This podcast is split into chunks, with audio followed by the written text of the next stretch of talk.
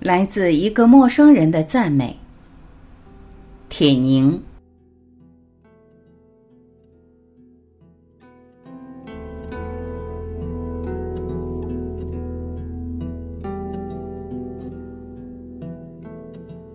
从前的我家离我就读的中学不远，上学的路程大约十分钟。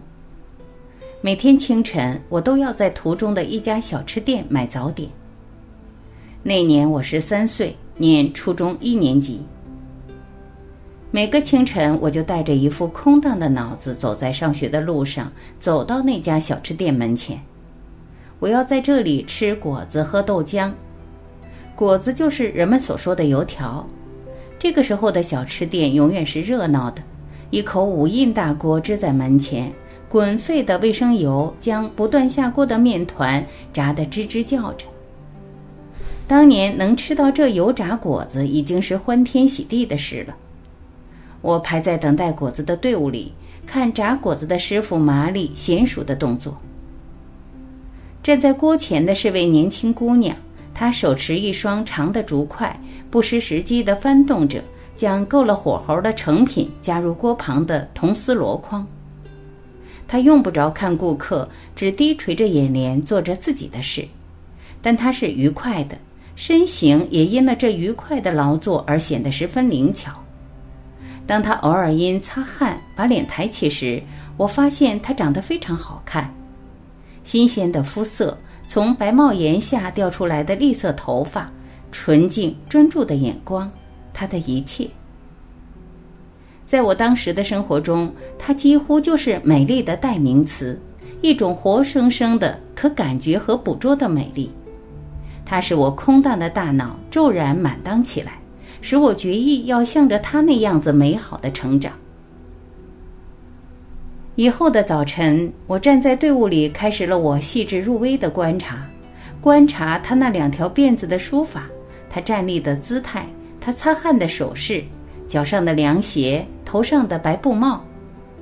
当我学着他的样子，将两条辫子紧紧并到脑后时，便已觉得这已大大缩短了我与他之间的距离。后来我搬了家，不能再光顾那家小吃店了。又是一些年过去，我又一次光顾那家小吃店。记得是秋后的一个下午，我乘坐的一辆面包车在那家小吃店前抛锚。此时门前只有一口安静的油锅。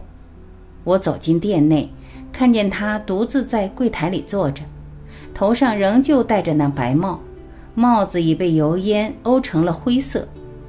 他目光涣散，不时打着大而乏的哈欠。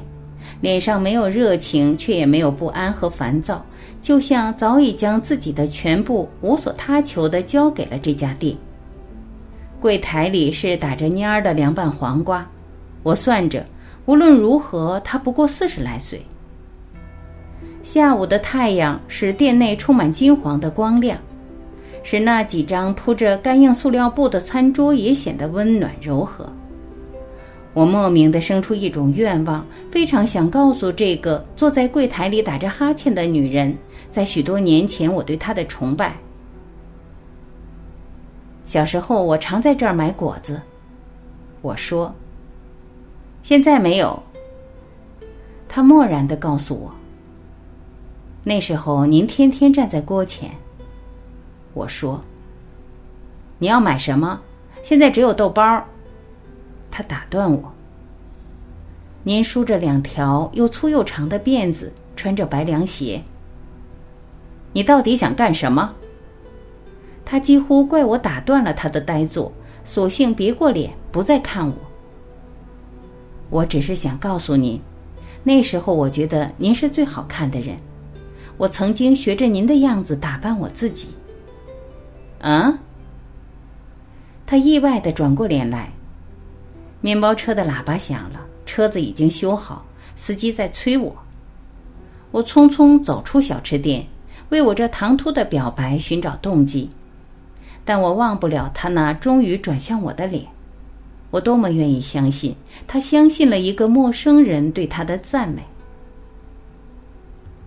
不久，当又一个新鲜而嘈杂的早晨来临时，我又乘车经过这家小吃店，门前的油锅又沸腾起来，还是他手持竹筷在锅里拨弄。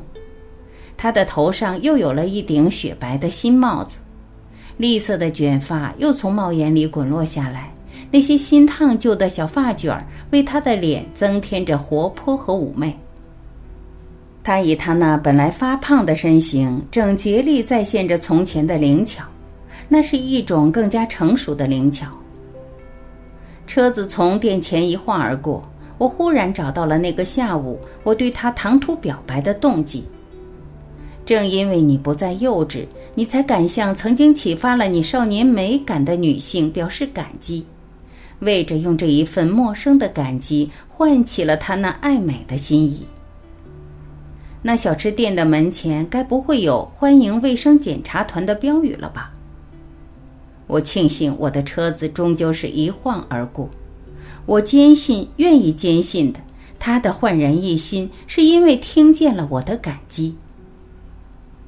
当你走向陌生人，平淡的生活便会常常充满陌生的魅力。